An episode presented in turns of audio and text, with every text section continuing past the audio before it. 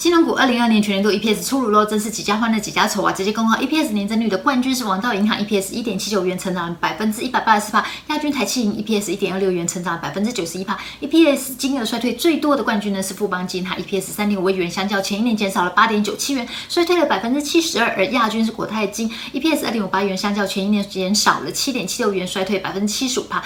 国泰金主要衰退来自于国泰产险，它亏损了四十七点四五元。国泰金近十三年的盈余分配率呢，最低是三十三点八。帕，我们抓三十趴好了。那用 EPS 二点五八元乘以三十趴呢，算下来是预估零点七元的配息。那呃，国泰金是因为政治议题呢引起大家讨论。如果它配息呢，会让股东觉得哎怪怪的。然后我们增资的钱然后去配息，那如果不配息呢，又有违股东的期待。如果呢，它真的配息零点七块钱，你用三十五块钱参加增资的朋友，换算下来殖利率呢是两帕。那如果呢，它没有配息的话，不管买在多低的话，你配息还是零，配息率还是零。所以国泰金我们现在能够期待呢，就是资本利的行情。